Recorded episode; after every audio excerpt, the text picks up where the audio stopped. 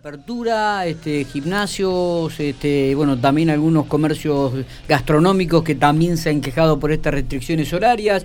En el día de ayer el gobernador de la provincia de La Pampa realizó algunos anuncios, ayudas económicas, postergaron los pagos de, los créditos a tasa cero que habían este, entregado también el año pasado, el Banco de La Pampa.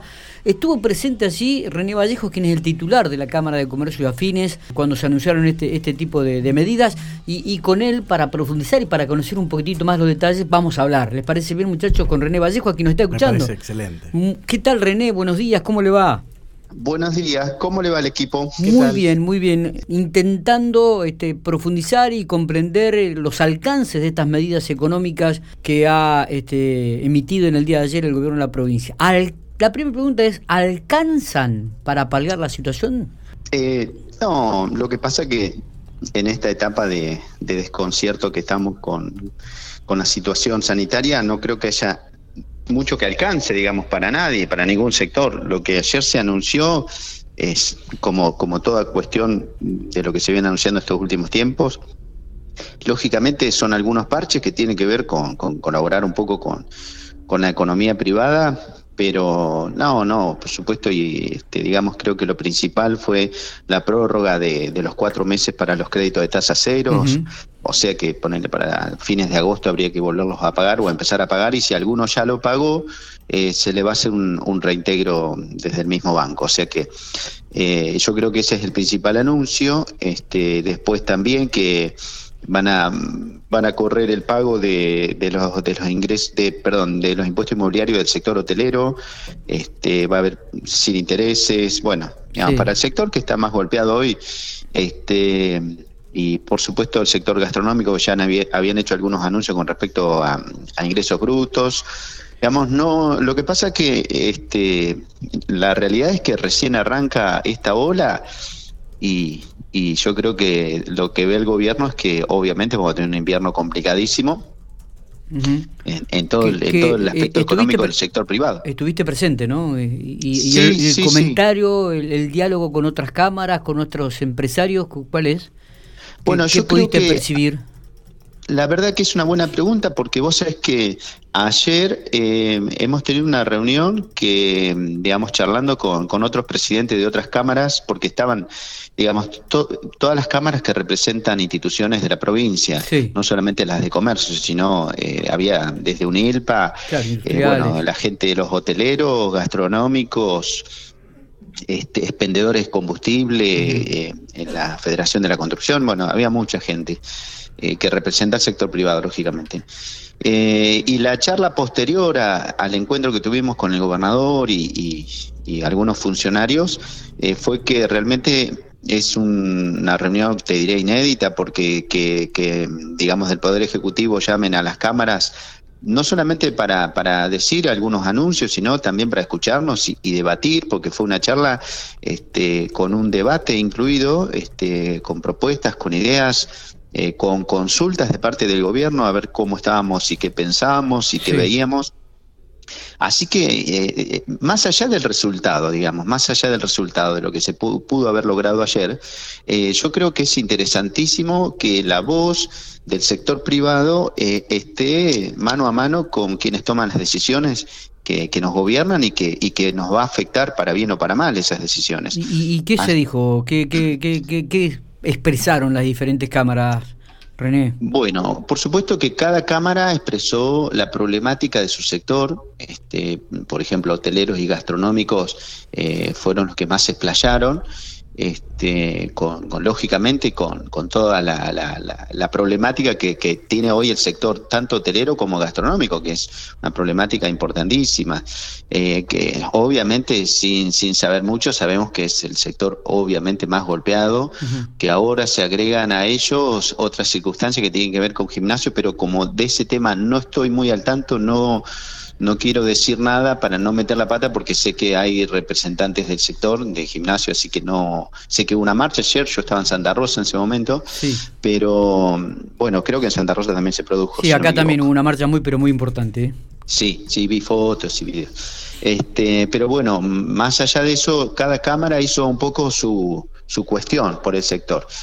Eh, nosotros, eh, bueno, el, gobernador dijo que estaban este, armando el tema de las repro, que es un dinero que el gobierno de la nación entrega al sector gastronómico, hoteleros, que tienen, o sea, a la parte más conflictuada de hoy, que son 17 mil pesos por empleados. Este, bueno, obviamente que sabemos que, la crisis da para, para, colaborar un poco más con el sector. Entonces, lo que propusimos desde la Cámara, nosotros, fue que el gobierno de la provincia pueda elaborar un repro eh, pampeano con, con, fondos nuestros de la provincia para asistir al sector gastronómico y hotelero eh, con sus empleados, eh, con un repro tal cual como es el de Nación, pero agregar uno de provincia para completar más o menos un 60, un 70% del sueldo por este periodo de tres meses de invierno hasta ver qué pasa. Está bien. ¿Y, qué, qué este, repercusión tuvo bueno, lo, tomaron, lo charlamos, lógicamente se debatió un poco el tema, porque no es llegar y, colocar una forma de colaboración y por, supuesto que, tiene trámites. Eh, eh, creo que, en general fue, fue bien la propuesta, digamos, este, el debate no llegó por supuesto a nada, ni, ni, ni a alguna promesa, ni absolutamente nada, pero eh, el hecho de que podamos este, decir directamente eh, cosas que tienen que ver como, por ejemplo, eh, que el horario de las 11, por, supuesto que no alcanza para el sector, porque la gente sale un poco más tarde, si bien nosotros nuestra propuesta es invitar a, los clientes de, que salen a cenar y a tomar algo, a comer una pizza, a tomar una cerveza, que, a las 8 ya pueden estar dando vueltas por el centro porque están todas las cocinas abiertas del sector, eh, siempre en pos de colaborar para mantener este como estamos la situación pandémica, ¿no? Totalmente. Por ahí viene un poco la mano. Eh te saco de, este eje. Em, en el día de ayer o, he escuchado que la Cámara de Comercio y Afines de Santa Rosa, eh, bueno, va aumentando la cantidad de comercios que se adhieren a esta idea de, trabajar en horario corrido, René. Eh, aquí en General Pico está, si bien eh, manifestaste que es eh, de acuerdo a cada comercio y a cada este, cada uno de los, de los titulares de, los negocios, digo, este, ¿se, escucha ese rum, rum también acá? ¿Existe la posibilidad ya que muchos comercios comiencen a pasarse a trabajar horario corrido? Eh, no, no, cero. Bien. No, no, no está esa posibilidad. Más allá eh, que, que, digamos, a ver, hay comercios que pueden hacerlo libremente, como no hay horario obligado para nadie, este, pero el comercio que quiera hacer la prueba lo puede hacer, honestamente lo puede hacer y si a su negocio le da rendimiento, si genera ventas, eh, acá hay que mirar eso. Lo primero que hay que mirar es que el, eh, que el horario genere ventas. Si no genera ventas hay que sacarlo.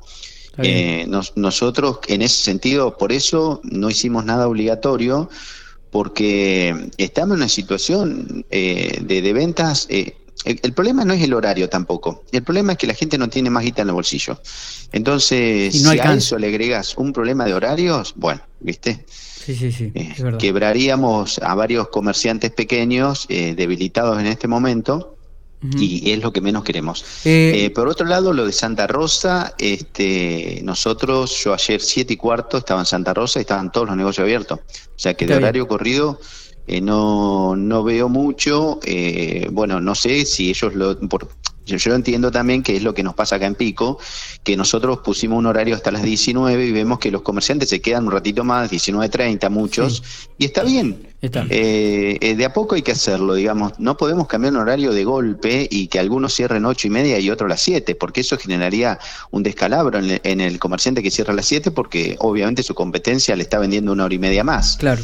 Eh, pero tenemos que ir de a poco, de a poco, llevándonos a ese horario de invierno, que son hasta las 19 horas, eh, sin obligar a nadie, pero sí el comerciante tiene que saber que tiene que mantener una responsabilidad con su colega, porque estamos en época de pandemia. Por si no estuviera la pandemia, nunca hubiésemos propuesto esto. Totalmente. Eh, dos, dos datos. Primero, ¿se aumento, aumenta el cierre de comercios o, todavía se mantienen el mismo número desde que arrancó la pandemia? en primer lugar. Y el segundo y la segunda pregunta, ¿cómo está el tema de las ventas?